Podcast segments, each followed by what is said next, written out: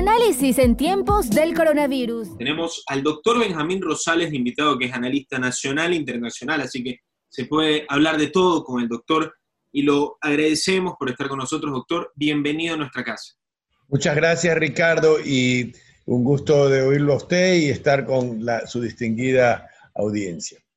Doctor, bueno, estábamos hablando em, tras cámaras, justo antes de que llegase la conexión de Zoom, eh, el tema de la aportación de armas de las, seguramente mucha gente eh, pues eh, no tenía presente que esta es una propuesta que ya llevaba muchísimo tiempo, principalmente de la mano de las seis del Partido Social Cristiano, y ahora Guillermo Lazo apoya a Jaime Nebot en esta propuesta de portar armas, hacen la propuesta oficial los dos en una rueda de prensa y pues se deja saber al colectivo pues cuál es la posición de estos dos candidatos, que son solo uno, que representa a Guillermo Lazo, por así decirlo, en las próximas elecciones. ¿Qué le parece a usted, doctor?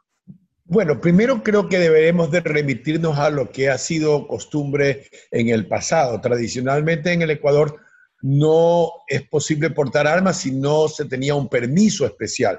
Ese permiso especial se daba a las personas que sabían manejar el arma y generalmente eh, en, las propiedades agrícolas, que es importante para evitar los asaltos donde no llega la policía formalmente. Entonces, eso sería volver a lo que tradicionalmente hubo, algo que se podía hacer con un permiso, como digo, que lo tenía que dar las Fuerzas Armadas, porque no se puede pues eh, liberar completamente el uso de armas, debería de ser algo con algún permiso especial.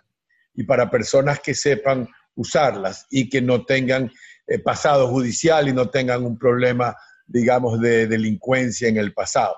Como usted sabe, desafortunadamente los que llevan arma ahora son los delincuentes y con la prohibición total que existe, las personas que tendrían que defenderse en posiciones de vulnerabilidad, digamos que en el campo, eh, no tienen cómo hacerlo y tienen que someterse al asalto de los delincuentes.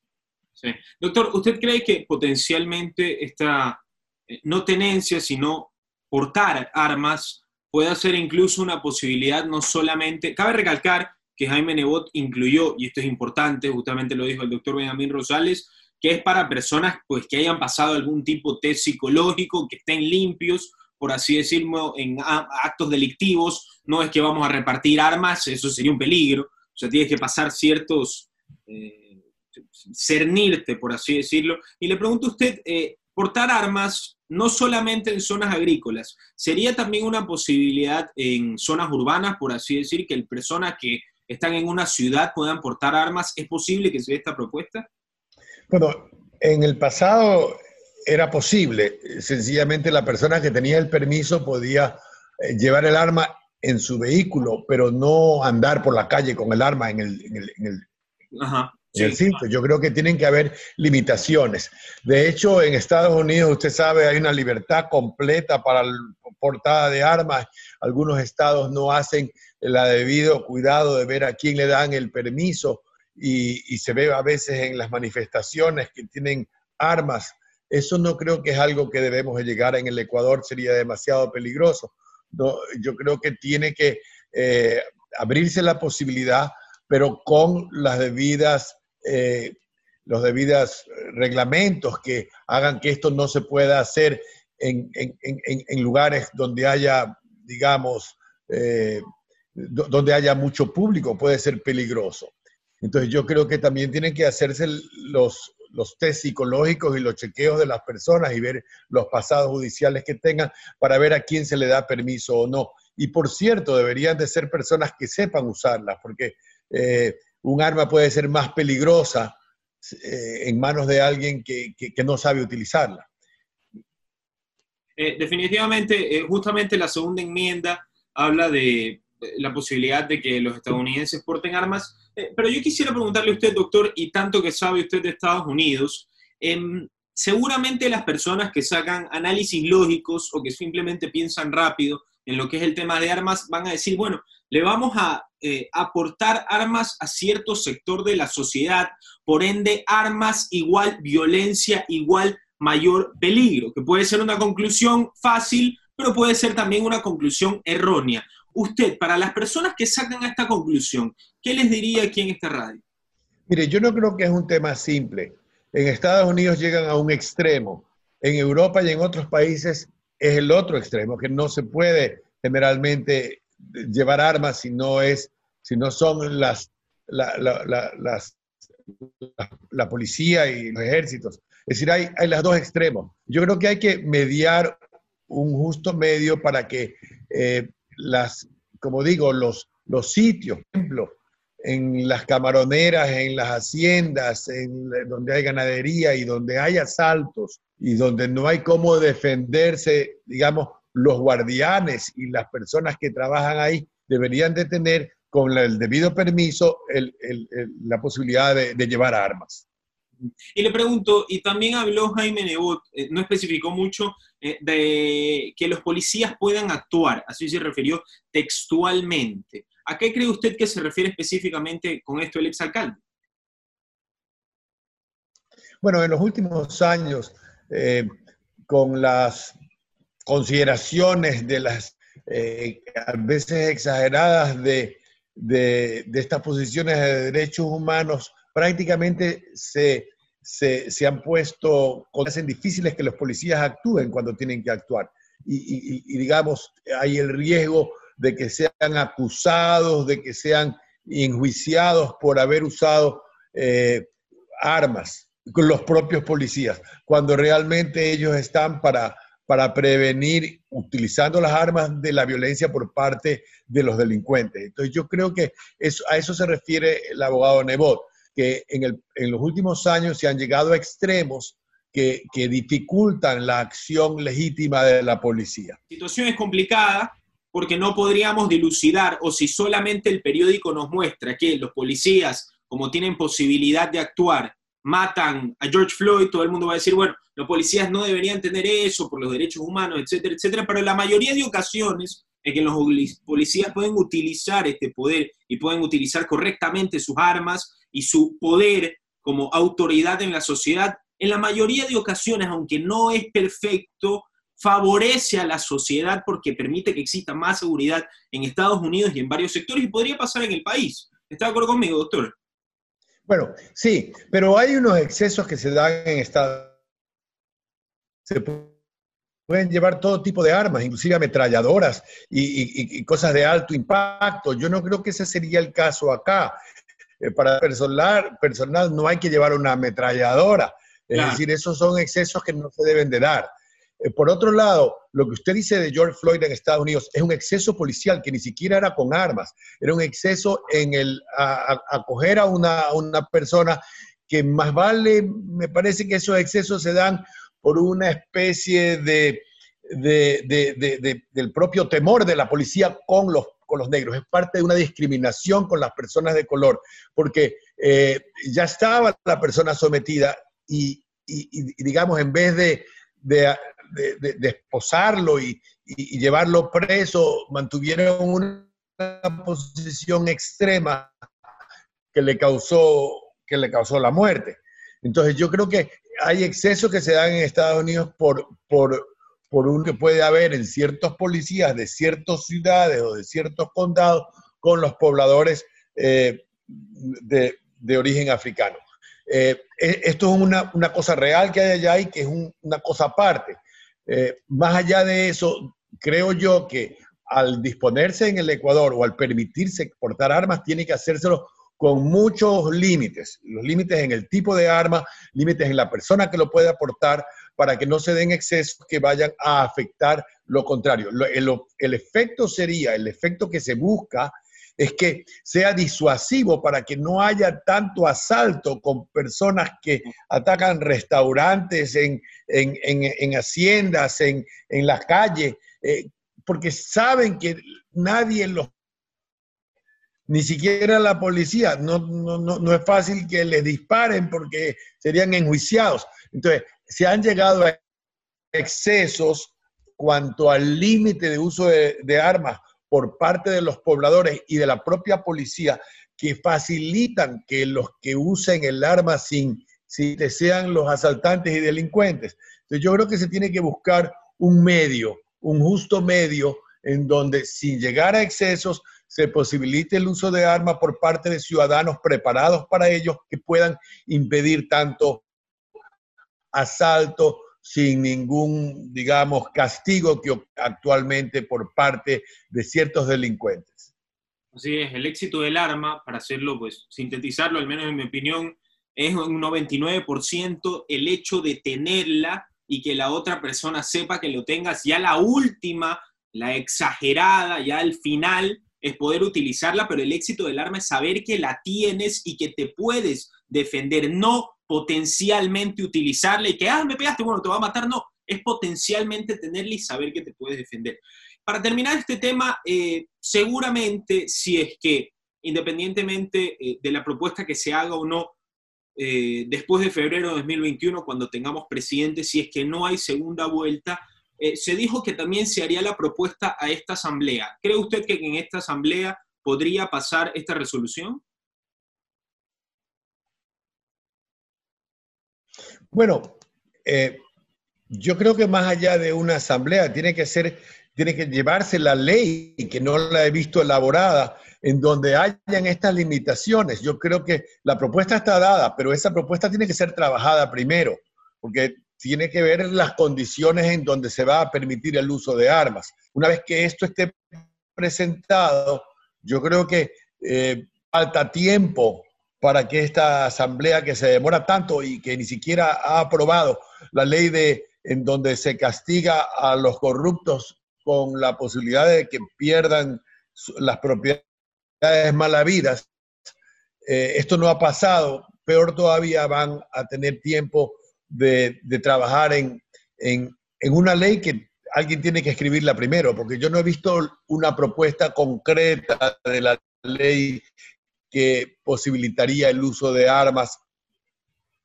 Sí, sí, sí, habría que, habría que evidentemente, como lo dice el doctor Rosales, eh, ver los pormenores, o sea, ahorita no podemos decir si estamos de acuerdo o no, porque hay que ver los pormenores hasta el entre líneas para saber pues si estamos de acuerdo o no, pero ya en el ámbito pues eh, de que se vienen las elecciones presidenciales y que claramente a pesar de que, o a tenor de que los candidatos pues eh, no tengan cierto sector de popularidad entre un gran porcentaje del país, o reformulo lo que digo, hay, una gran hay un gran porcentaje del país que aún está indeciso por quién va a votar, a pesar de que ya estamos a dos meses prácticamente o tres de las elecciones.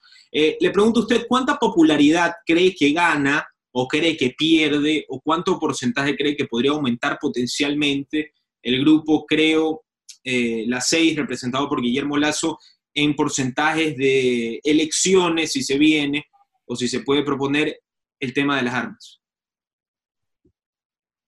Bueno, yo no creo que eso sea un, asunto fundamental ni que vaya a dar mayor importancia. Más importante ahora o más importante en el país eh, es, el, es, el, asunto y el problema del empleo, de la desocupación, de la crisis económica, causada no solamente, digamos, por el, por el mal gobierno que hemos tenido en el pasado, por los excesos de gastos que se han tenido, por el aumento eh, inmenso, por esta pandemia que estamos sufriendo en el Ecuador y en el mundo entero. Entonces yo creo que eh, las propuestas que se vayan, que sean en ese sentido, en cómo vamos a, buscar, eh, digamos, nuevas actividades empresariales en pequeña y en mediana y en gran empresa, para dar empleo a tanto ecuatoriano, creo que eso es lo más importante. La alianza que tiene el partido, creo, con el Partido Social Cristiano, yo creo que es excelente, que es muy buena, sobre todo para la costa, para Guayaquil, para Machala, para los ríos, en donde el Partido Social Cristiano es muy popular. Pero yo creo que es importante también y esperemos que en las próximas semanas se puedan dar alianzas de creo con algunas otras agrupaciones políticas de la sierra para permitir ampliar la, la posibilidad de Guillermo Lazo en, el resto del país. ¿Qué agrupación política que pudiese conseguir eh, eh, Guillermo Lazo, Jaime Nebot en esta sociedad que tienen ambas, eh, ambos partidos políticos, cuál cree que podría ser el partido político de la Sierra que podría dar un golpe en la mesa, por así decirlo, al unirse a la sociedad, creo, Partido Social Cristiano? Bueno, en la sierra eh, los partidos políticos se han venido disminuyendo, y, digamos, con eh, el, daño político que causó, hizo que se, se, se, se, acabaran o se disminuyeran terriblemente tanto la democracia popular como la izquierda democrática. Pero todavía existen grupos afines a esos movimientos. La izquierda democrática, de hecho, tiene una candidatura presidencial. También en la sierra hay otros movimientos, otros candidatos de centro, diría yo, que se han lanzado con candidaturas independientes. Yo creo que todavía hay posibilidad de que se conversen con esas candidaturas que no tienen aparentemente o no están teniendo mayor, mayor posibilidad de, llegar a, a, tener porcentajes significativos, que se unen, que se unan a la, a la candidatura de Guillermo Lazo para fortalecerla. El caso sería, por ejemplo, de concertación nacional, de izquierda de César Montúfar, de izquierda democrática, donde tienen, como decíamos, un candidato que aparentemente con, con, cierta capacidad. Entonces yo creo que porque eh, porque la unión hace la fuerza y porque están hablando más o menos el mismo idioma que, que, las propuestas que está dando Guillermo Lazo. Entonces yo creo que hay esas posibilidades y esas posibilidades son las que tendríamos que ver en las próximas semanas, que nos acercamos a la fecha en donde inicia formalmente la, la campaña a comienzos de enero. Entonces todavía se pueden dar estas, estos encuentros entre grupos de centro, de centro derecha inclusive de centro izquierda, que, han presentado propuestas electorales en la sierra y que pudieran unirse, digamos, con, un grupo mayoritario.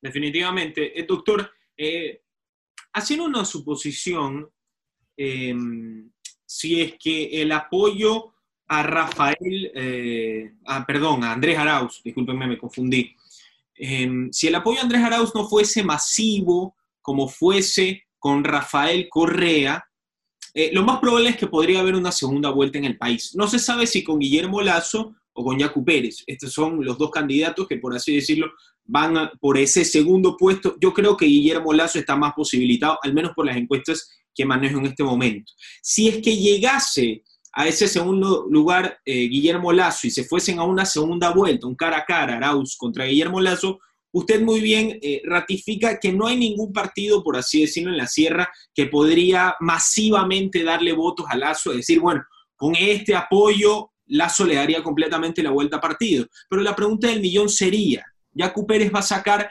no un masivo porcentaje, pero sí un importante porcentaje que podría darle vuelta a las elecciones, sea a favor de uno o de otro candidato. Si es que hubiese una segunda vuelta, Yacu Pérez, que es eh, un partido de izquierda, Pachacutic, eh, ¿a quién cree que apoyaría? ¿Al correísmo que tanto ha sido denigrado por la izquierda de este país? Y he tenido asambleístas de varios partidos de izquierda en este país diciéndome el correísmo no es de izquierda, sino que son populistas y se toman las aristas de la izquierda para convencer a la gente, o apoyarían al otro lado de la balanza, que es la derecha, que es algo completamente antítesis, es una antítesis completa con lo que es el partido creo, a comparación de Pachacuti. ¿A quién apoyaría, cree usted?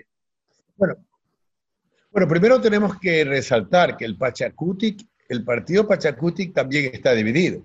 En el ah. partido del Pachacutic hay un grupo de extrema izquierda que lo respalda Isa y Vargas, eh, que ellos eh, respaldan en un momento dado las, las, posiciones más extremas, inclusive están en la línea de respaldar, me parece a mí, a la candidatura que apoya el expresidente Rafael Correa. No así, no estaría en esa misma línea Jacob Pérez y, otros más tradicionales de, la, de Pachacuti que, que, se, que, se, que se sintieron y que fueron por el gobierno de Rafael Correa. Entonces yo creo que hay una, diferentes grupos dentro del Pachacuti y grupos sólidos tampoco eh, respaldándolo a Yacu Pérez que represente a todos los indígenas del país. Entonces yo creo que, que lo que hay aparte de, de, esos tres candidatos principales que son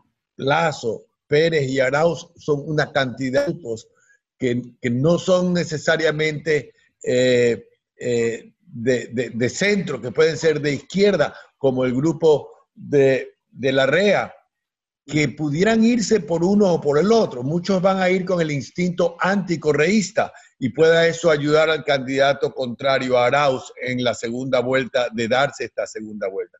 Yo creo que todavía es muy temprano para hacer pronósticos. A pesar de que solamente faltan tres para las elecciones, son los tres meses en donde recién comienza realmente a hacerse una campaña. Entonces yo creo que eh, de aquí a fines de enero puede haber muchos cambios en el panorama político. Yo creo que puede haber un robustecimiento de, una candidatura que como la de Las tendría un, plan de trabajo, un una acción programática de lo que quieren hacer y con una dirección a donde quieran llevar al país que pueda inspirar a mucha gente a apoyarlo, porque el país no puede estar dando tumbo en tumbo y estamos viendo el ejemplo de lo que pasa en Venezuela, donde el, socialismo del siglo XXI ha hecho que de un país que era próspero y rico realmente, de los más ricos de Sudamérica, ahora sea un país en donde la gente sale afuera a buscar recursos. Guayaquil está lleno y el Ecuador está lleno con son jóvenes, pero que son indigentes pidiendo pidiendo, pidiendo caridad.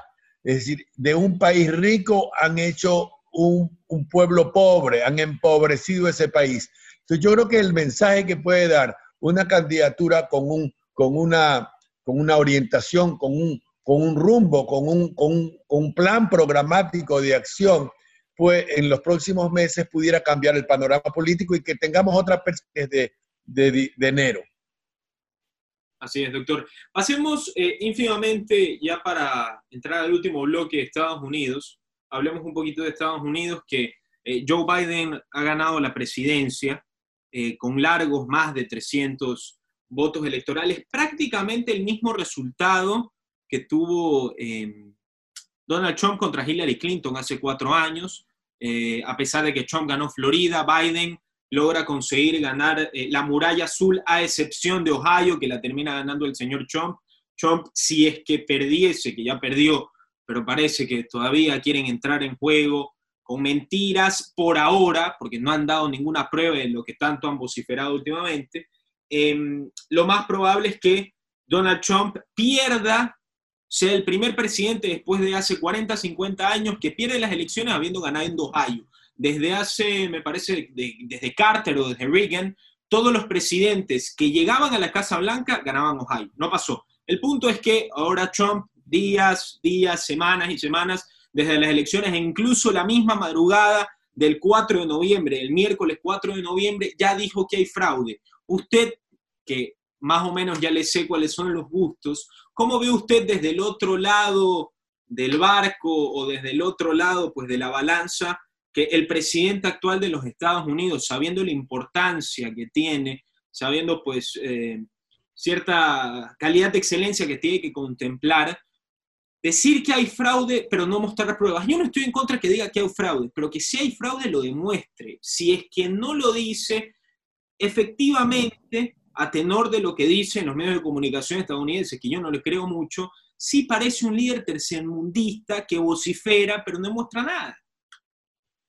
Bueno, usted lo ha dicho, en efecto, desde, desde la semana siguiente de la elección, en donde los conteos ya, ya demostraron que había un triunfo no solamente, digamos, aparente, sino contundente de Biden, con más de 6 millones de votos, y que el número de estados que tenía le iban a dar un número de votos electorales superior a los 300. Como usted dice, va a coincidir aparentemente que es la misma cantidad de votos electorales con los que tú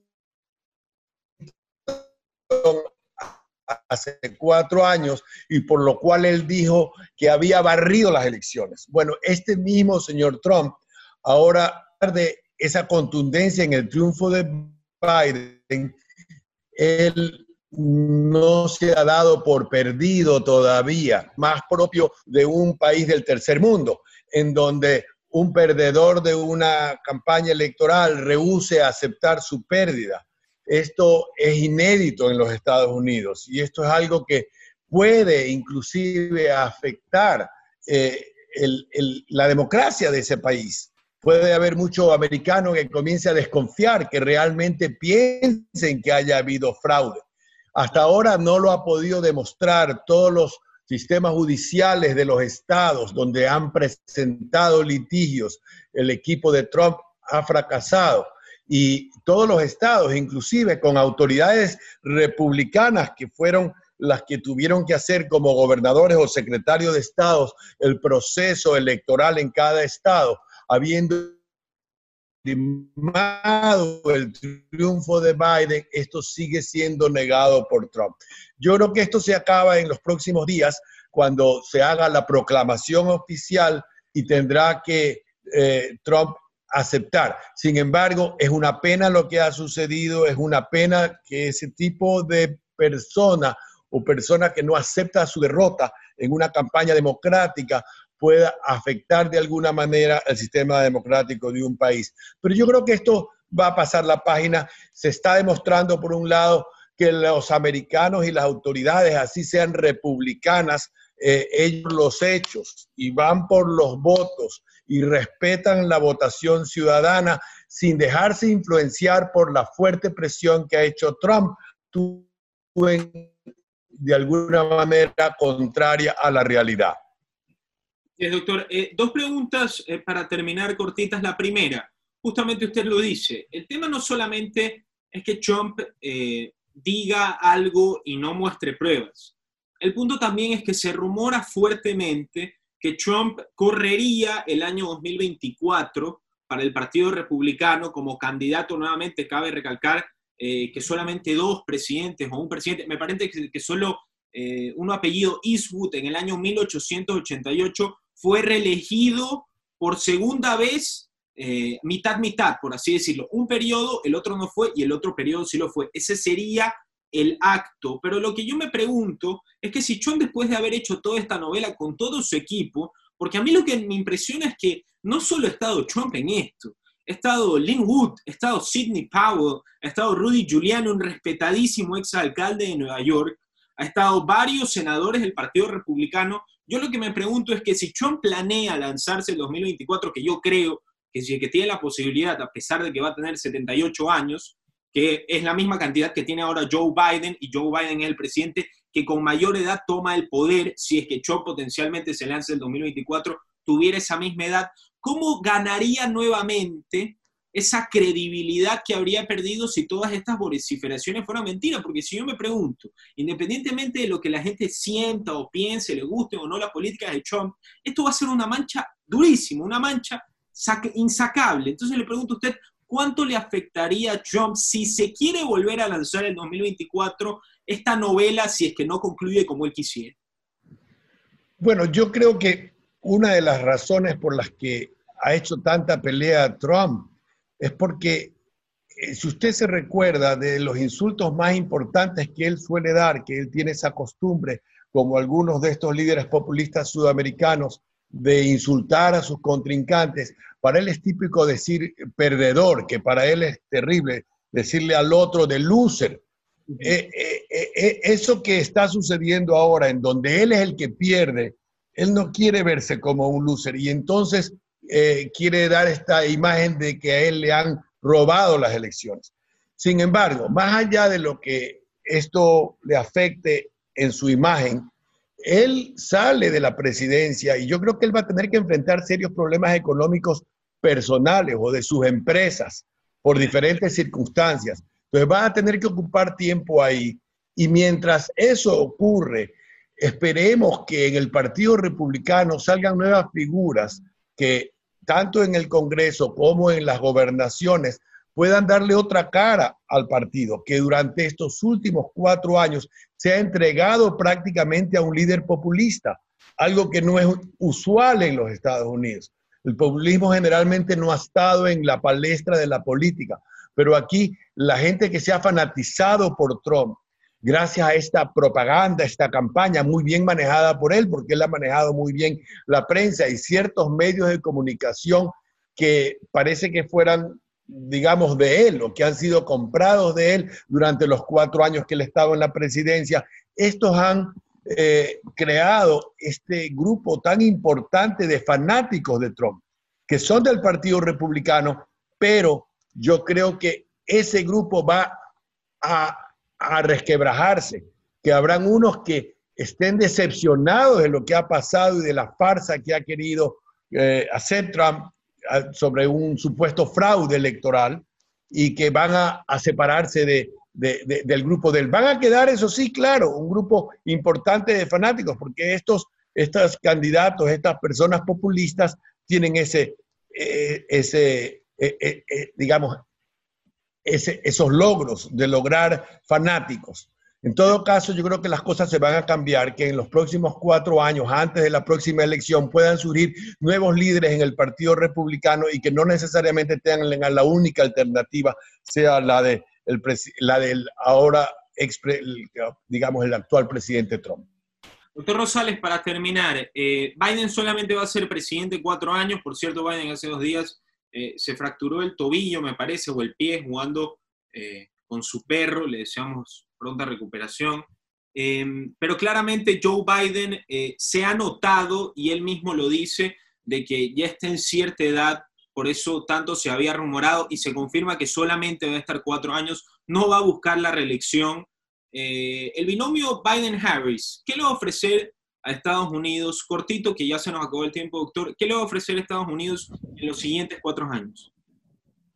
Bueno, eh, yo diría que, lo que hay que, que, ver es qué pasa en estos cuatro años con el gobierno de Biden. En efecto, yo no creo que, que yo no creo que, Biden tenga la disposición de ser candidato nuevamente y la edad quizás se le va a hacer difícil y él más va a preferir regresar a su casa. Y él ha sido un candidato que se ha lanzado ahora ante la falta de líderes que pudieran ganarle a Trump. Vamos a ver qué sucede con Kamala Harris. Hasta aquí las actuaciones que hemos visto nos parecen que es una mujer muy inteligente, que, que busca la prosperidad de su país y y creemos que no es de los grupos que son más echados a la izquierda en el Partido Demócrata. Pero eso está por verse. Yo creo que podremos saber quiénes son los candidatos o quiénes pueden ser los candidatos dos años, tanto del Partido Demócrata como del Partido Republicano. Por ahora es muy pronto. Así es. Vamos a ver qué pasa. Lo cierto es que Kamala Harris, si es que a mí me preguntasen si me apuran, yo creo que podría ser la candidata de aquí a cuatro años. ¿ah? Tiene mucha popularidad Cámara, cabe recalcar. Eh, doctor, muchas gracias por estar con nosotros. Ha sido un placer tenerlo aquí en Radio Fuego 106.5. Muchas gracias a usted, Ricardo. Análisis en tiempos del coronavirus.